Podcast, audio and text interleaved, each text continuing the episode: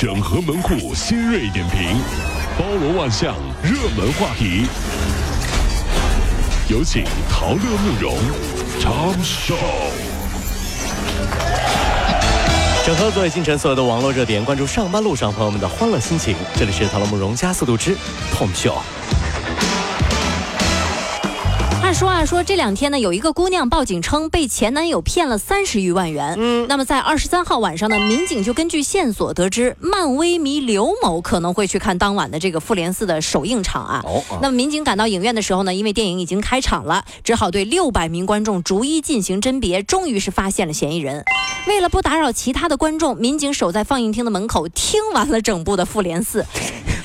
并在刘某踏出影院的时候呢，将他一举擒获。那当时他身边有一名认识没几天的新女朋友了。这个时候，网友们都说：“怎么能让他看完结局呢？应该不让他看完复联四的结局啊！”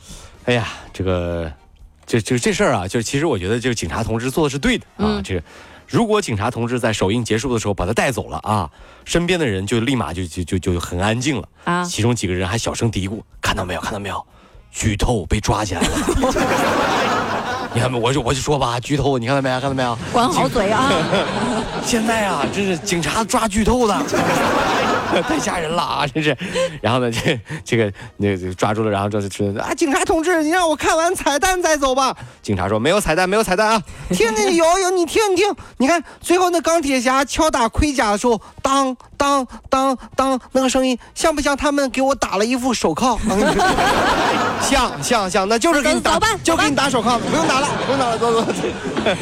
五一 长假将至啊，筹备好旅行计划的人呢，应该是已经按耐不住激动的心情了哈。但是无法出游或者是不喜欢出游的人，这个时候当起了柠檬精就不好了。对啊，杭州有一个小伙，往年经常在长假的时候呢，就看到大量的朋友在晒什么旅游的照片啊，于是这个小伙子心情就特别的复杂，心情极度复杂啊。今年他就为了避开亲友的晒照，特地购买了一台信号屏蔽柜，索性将所有的信息全部拒收。这我是鸵鸟还不行吗？我是鸵鸟还不行吗？这是我不不我这这这自闭式五一好不好？自己 头埋到土里。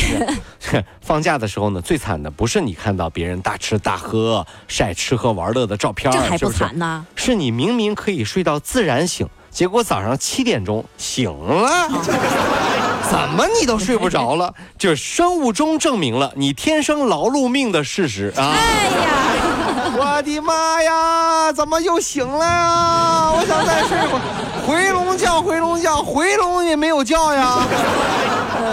近日啊，美国亚马逊公司呢被曝用 AI 系统监控员工摸鱼时间啊，那该系统可追踪每一位物流仓储部门员工的工作效率。哎呦，一旦离开工作时间过长，这个 AI 呢将自动生成一个解雇的指令，就直接被开除了。你说狠不狠啊？嗯。那根据外媒的文件就显示说，九百多人因为效率低下被 AI 给解雇了。整个决策过程呢无需人类参与，人帮你做好了就。人类你不用管了，我说开谁就开谁。是。就后来董事长说去 去 去开了个会回来。发现董事长被开除了，惹不起的 AI 呀！如果有一天所有的公司都用了 AI 打卡技术，那会有怎么样的结果呢？跟大家来普及一下。或许当你躲在厕所里刷抖音的时候，你忽然就收到了公司前台发给你的下岗通知。再回办公室，滴滴滴，哎呀呀，门禁失效了，进不去了，你已经开除了。你发现已经有人取代了你的位置了，忽然觉得天旋地转呀，血压瞬间升高，整个人都快瘫痪了，你知道吧？所以这件事情告诉我们，上厕所时间太久对身体不好。哎呀，不行了！哎呀，我完了完了完了！下次啊，速去速回啊！速去这这这这样这这就是关上门到出来三分钟啊。这是那个 AI 技术给我们的小新，就是我们办公室经常转悠。嗯，谁上厕所超过一段时间，他就过来敲门了。当当当当当，快点出来！啊，拿着那放下手机，很烦很烦，反正早晚半天把它电池卸了。我告诉你，这是。